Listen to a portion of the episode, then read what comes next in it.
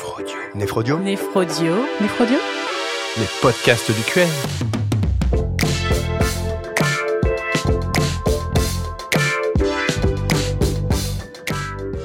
Bonjour, je suis Sandrine Lemoine, néphrologue à Lyon.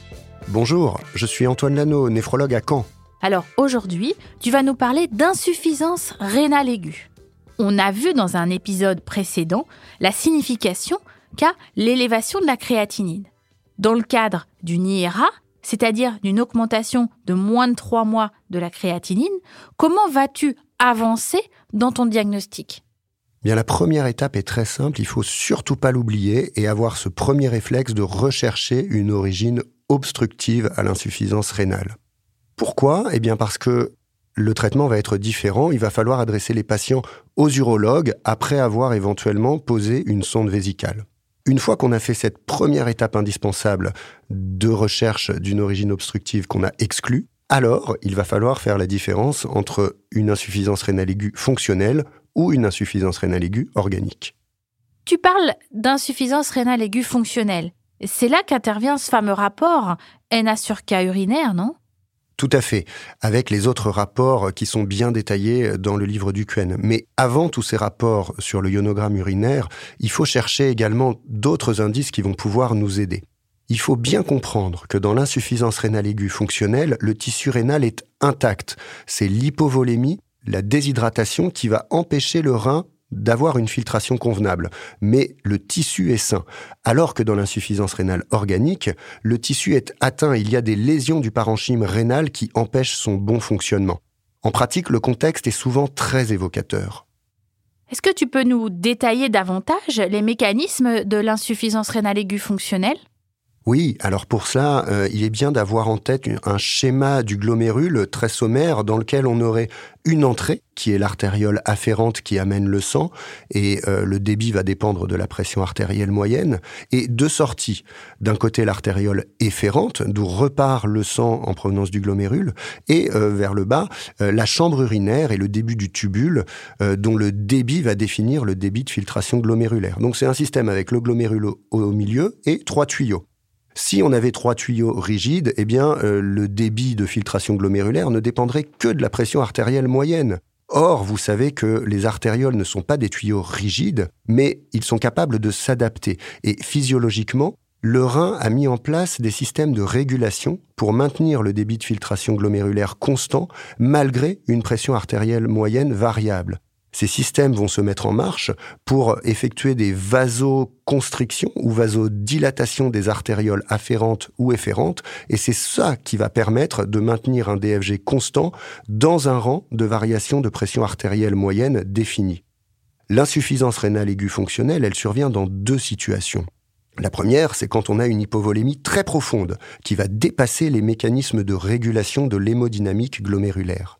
La deuxième, c'est une hypovolémie qui est un petit peu moins profonde, mais qui est associée à une baisse de la performance de la régulation hémodynamique. Par exemple, chez des patients qui prennent des médicaments bloqueurs du système rénine-angiotensine-aldostérone, comme les IEC ou les ARA2, des patients qui prennent des AINS, ou encore des patients qui ont un âge avancé, qui sont diabétiques, qui sont atteints de vasculopathie.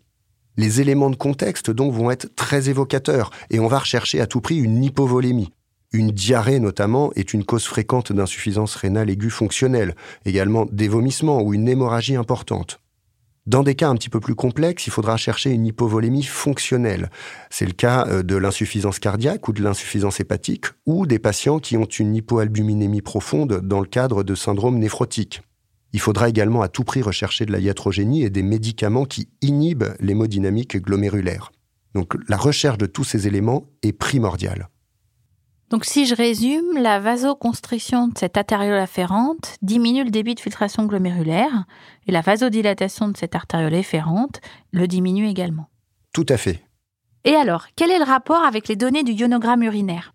Eh bien, dans l'insuffisance rénale aiguë fonctionnelle, le parenchyme fonctionne, donc on aura une réaction adaptée des reins au contexte clinique. Et si on se place dans le contexte d'une déshydratation ou d'une hypovolémie, les reins essaient de répondre à cette hypovolémie et de maintenir la volémie normale. D'où une réabsorption de sodium avec une natriurèse basse, sauf bien entendu si le patient prend des diurétiques. et également une réabsorption d'eau et donc une concentration des urines en urée et en créatinine qui va être plus élevée. Et si on n'est pas dans le cadre d'une insuffisance rénale aiguë fonctionnelle, alors qu'est-ce qui va pouvoir expliquer une insuffisance rénale aiguë organique? Eh bien, cette fois-ci, à la différence de tout à l'heure, le parenchyme est malade et toutes les parties du néphron peuvent être atteintes suivant le type de maladie qui en est la cause. En plus du contexte, c'est cette fois le sédiment urinaire qui va nous donner des indices. Le sédiment urinaire, c'est la protéinurie, l'hématurie ou la leucocyturie. Et on va passer en revue les différents éléments du néphron pour voir un petit peu, lorsqu'ils sont atteints, quelle va être la conséquence sur ce sédiment. Si vous avez une atteinte glomérulaire, l'albumine va passer le filtre et vous aurez donc une protéinurie pathologique.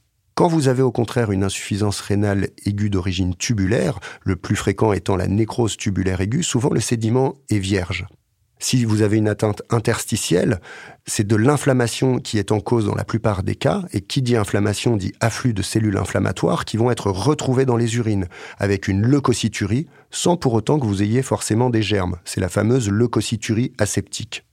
Enfin, vous avez des causes vasculaires parenchymateuses qui sont liées à des atteintes de la cellule endothéliale. C'est le cas du syndrome hémolytique urémique, de la sclérodermie, de la maladie des emboles de cristaux de cholestérol, par exemple. Vous avez également, dans le cadre des atteintes vasculaires, les atteintes des vaisseaux principaux ou les atteintes rénovasculaires. On observe ces atteintes chez des patients avec des dyslipidémies qui ont de l'athérome ou euh, plutôt des emboles.